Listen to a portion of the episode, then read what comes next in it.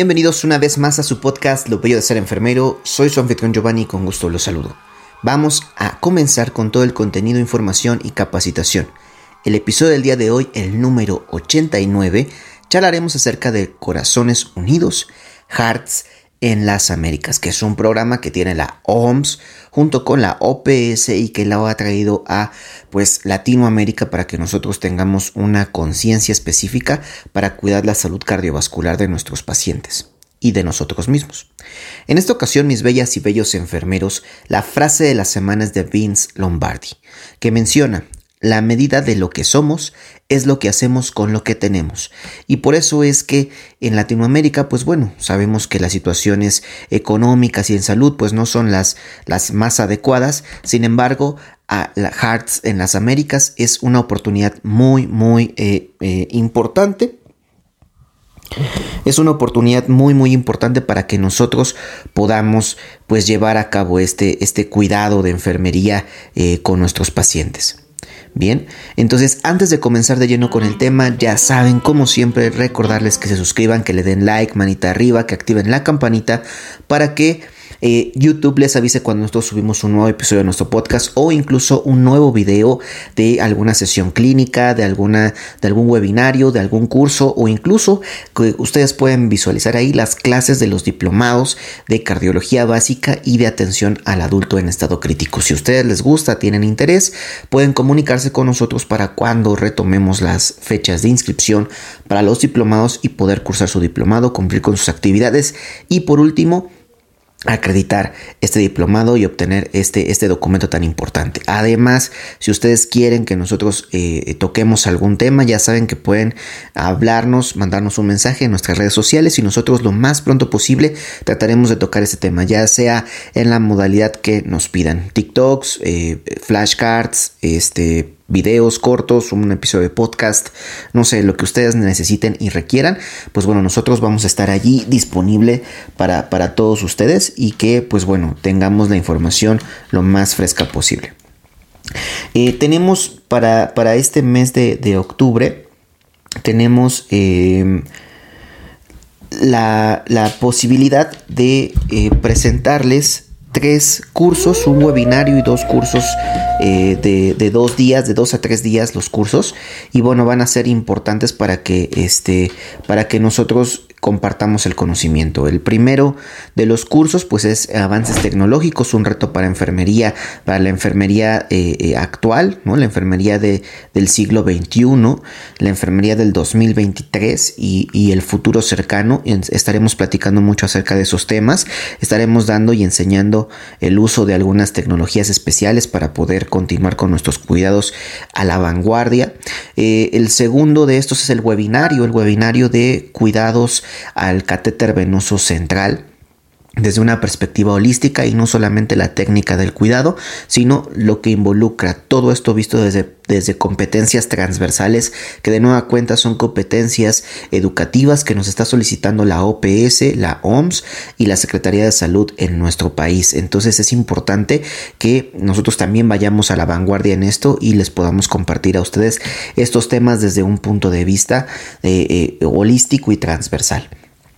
Y el último, eh, eh, o la última invitación es al curso eh, de, este, de liderazgo en enfermería. Bien, lo, vamos a presidir por ahí de la segunda quincena de, de, octubre. El curso de liderazgo en enfermería no se lo pueden perder, va a estar de lujo. Vamos a tratar de que haya invitados para que puedan compartir sus experiencias y sus conocimientos con cada uno de ustedes.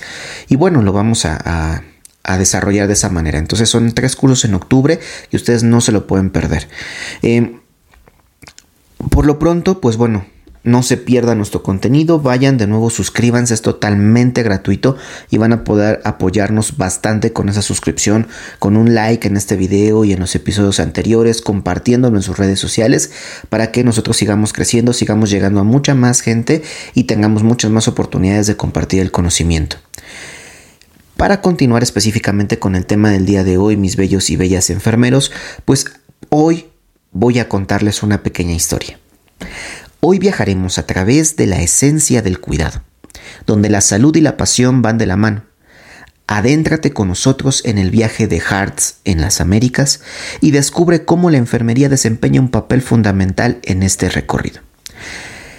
Y para descubrirlo, pues necesitamos saber primero qué es Hearts en las Américas, ¿están de acuerdo? Y Hearts se traduce como corazones. Es más que un simple acrónimo, representa un esfuerzo unificado para combatir las enfermedades cardiovasculares en las Américas. HEARTS es una iniciativa liderada por la Organización Mundial de la Salud donde participan diversos actores globales, entre ellos los Centros de Control y Prevención de Enfermedades de Estados Unidos, el CDC, y la iniciativa Resolve, eh, Resolve to Save Lives, entre otros.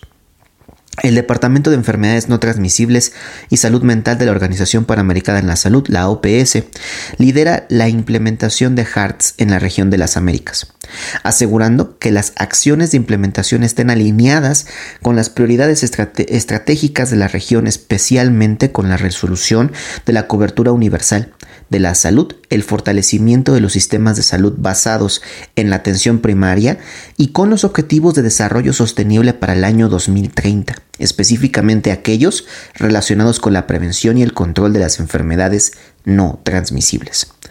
Bien, entonces HARTS es esto, es una iniciativa, es un programa hecho por la Organización Mundial de la Salud, por la CDC eh, de Estados Unidos, por eh, Resolve to Save Lives, Y por la eh, o el Departamento de Enfermedades No Transmisibles y Salud Mental de la Organización Panamericana de la Salud y todo esto en conjunto para manejar las enfermedades cardiovasculares no transmisibles y mejorar y alcanzar lo mejor posible los objetivos de desarrollo sostenible para el año 2030. HARTS en las Américas es una iniciativa de los países liderado por los ministerios de salud con participación de los actores locales y acompañando técnicamente por y acompañado técnicamente por la OPS. La iniciativa busca integrarse de manera transparente y progresivamente a los servicios de salud que ya existen en cada uno de nuestros países latinoamericanos para promover la adopción de las mejores prácticas mundiales en la prevención y el control de las enfermedades cardiovasculares. Y para ello, o lograr con ello, mejorar el desempeño de nuestros servicios de salud, a través del mejor control de la hipertensión arterial, por ejemplo, y la promoción de la prevención secundaria con énfasis en la atención primaria de la salud. HARTS se está implementando y expandiendo en 32 países de la región para incluir 2.867 centros de salud, que en conjunto cubren aproximadamente 30 millones de adultos en las áreas de captación respectivas eh, de cada uno de nuestros países. HARTS será el modelo de manejo del riesgo cardiovascular incluyendo la hipertensión, la diabetes y la dislipidemia en la atención primaria de la salud en la región de las Américas para el 2025. Las enfermedades cardiovasculares son la principal causa de muerte en las Américas y el programa HARTS busca cambiar esta realidad. Pero, ¿dónde entra la enfermería en todo esto? En las enfermeras somos el pilar central en la atención al paciente a través de Hearts empoderaremos a las comunidades, educamos sobre la prevención y proporcionamos cuidados directos. Como todo gran esfuerzo, Hearts enfrenta desafíos, desde recursos limitados hasta barreras culturales, pero cada obstáculo superado es una vida que salvamos, y las enfermeras nos dedicamos a esto. Hartz adopta un enfoque pragmático e integral para el tratamiento eficaz de la hipertensión y la prevención secundaria de las enfermedades cardiovasculares.